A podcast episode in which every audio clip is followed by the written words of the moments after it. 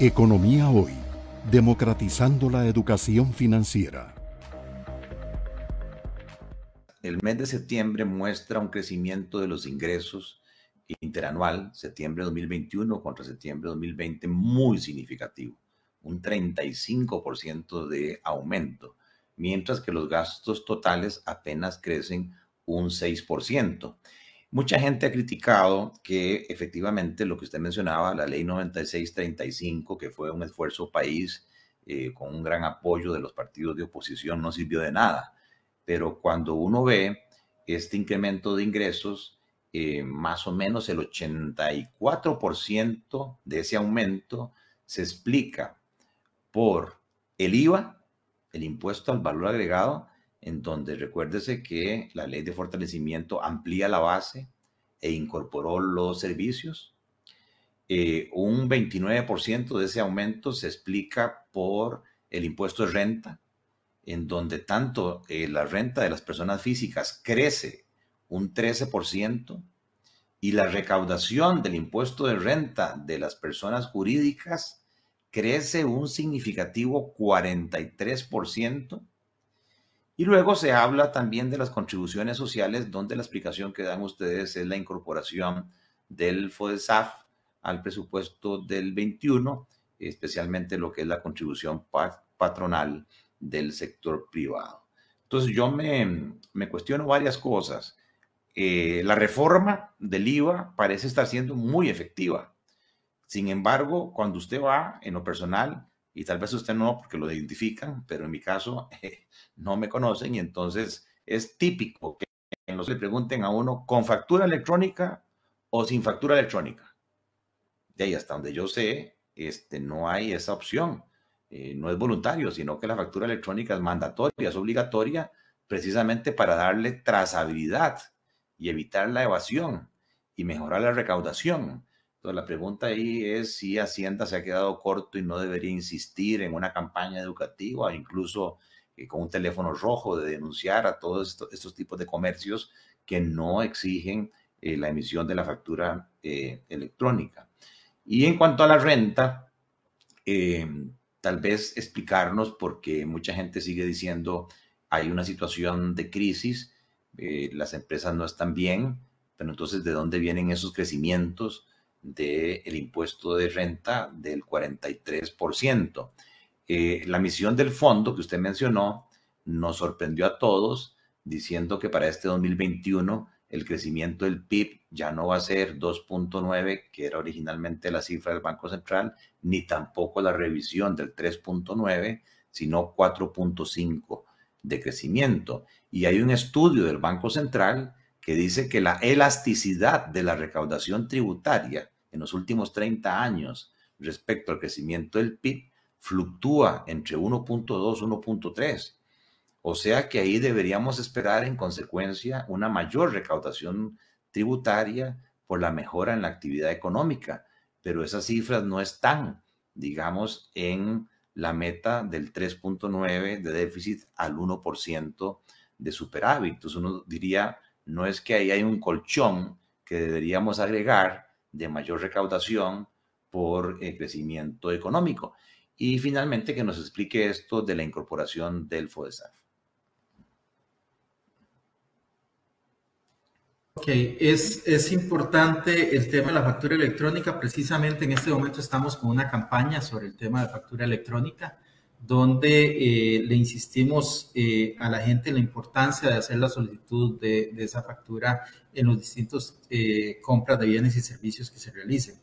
Pero a pesar de eso, la gente insiste. Incluso me llegó el otro día a mí, en lo personal, un, un aviso de, de un negocio que, bueno, no, no, lo tengo por acá, pero, pero sí me llegó donde decía, pague directamente por tal cuenta y le facturamos sin IVA. Este, ya se lo pasamos a, don Carlos Vargas de tributación para que haga la revisión del caso. Este, pero, ¿por qué es importante la factura electrónica? Es importantísima por lo que usted está señalando, por la segunda parte que usted señalaba. Usted algo de lo que decía de alguna forma es, eh, que si bien hay un esfuerzo país y hay una reactivación y, ya los números nos dicen que la economía está caminando mejor, la recaudación todavía va mejor que eso. Eh, ¿Qué tiene que ver eso? Bueno, eso tiene que ver con tres cosas que hemos venido insistiendo desde hace rato. Una es factura electrónica. Ya tenemos factura electrónica en todos los ámbitos de nuestros contribuyentes. La segunda es el IVA. Ya tenemos IVA en bienes y servicios.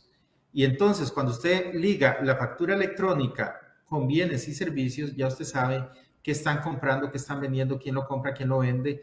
Y esto tiene impacto directo en el tercer componente, que es el impuesto sobre la renta.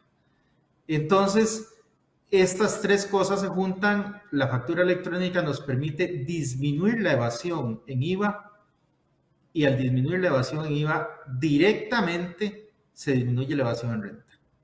Entonces, precisamente eso fue eh, uno de los aspectos que valoramos con el Fondo Monetario Internacional eh, la semana pasada. Les pedimos que nos ayuden en el año 2022 con un estudio para determinar eh, el tema de las brechas del cumplimiento de las obligaciones tributarias, porque eh, nosotros consideramos que eh, en este momento es algo que ha disminuido significativamente y que disminuirá todavía más cuando entremos con Hacienda Digital. Una vez que contemos con los sistemas de Hacienda Digital y que ya podamos tener una interacción mucho más del día a día entre los distintos sistemas con un manejo todavía mucho más intenso de lo que es la data que se puede extraer de los sistemas tributarios para llevar adelante todo lo que es eh, el sistema eh, nacional de gestión de riesgo, eh, que involucra tanto aduanas como tributación, pues entonces ahí la recaudación tributaria esperamos que sea todavía más fuerte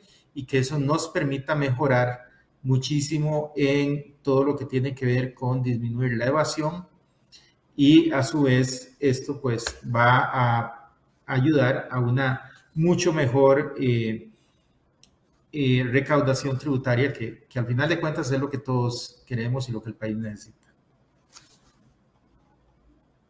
Se nos quedó el tema del FODESAF. Eh, a ver si nos pudiera ah, explicar ese tema del FODESAF. Sí, el FODESAP es que recordemos que existían una serie de eh, lo que se conoce como órganos desconcentrados. Los órganos desconcentrados, para ponerlo en sencillo, son como mini instituciones autónomas que fueron creadas por medio de ley en la Asamblea Legislativa, que se sacan de los ministerios, pero eh, es un poquito como que se ponen en el corredor. Eh, no, no están afuera totalmente, no las sacan de la casa, sino que las dejan en el corredor eh, para que las instituciones se manejen desde afuera de la puerta, pero como ocupando el alero de la casa. Más o menos esos son los órganos desconcentrados, son eh, unas mini instituciones autónomas. Eh, hubo una ley y esta ley lo que dijo es que a partir del presupuesto del 2021, estos órganos desconcentrados tenían que venirse al presupuesto general del Estado. Y entonces esas instituciones vienen acá y es precisamente de lo que hablábamos antes, don Gerardo, que algunos dicen, ah, es que el éxito eh, actual eh, y el superávit primario viene de los órganos desconcentrados. Eh, los órganos desconcentrados nos traen déficit, nos traen un déficit de 0.5 del PIB. Entonces, ahí hay un pequeño error conceptual en quienes están señalando ese, ese aspecto. Más bien, de alguna forma, aquí se les acuerpa para eh, que puedan eh, disminuir ese déficit para que eh, en conjunto con el resto del gobierno podamos trabajar juntos en ir reduciendo el déficit. dentro de esos órganos desconcentrados está FODESAF. Y FODESAF, recordemos que tiene un ingreso muy importante, que es un ingreso por planillas. FODESAP recoge, si mal no recuerdo, un 5% de las planillas. En total, puede andar como en unos 350, 400, 425 mil millones de colones al año. Son un poco más de 30 mil millones de colones al mes.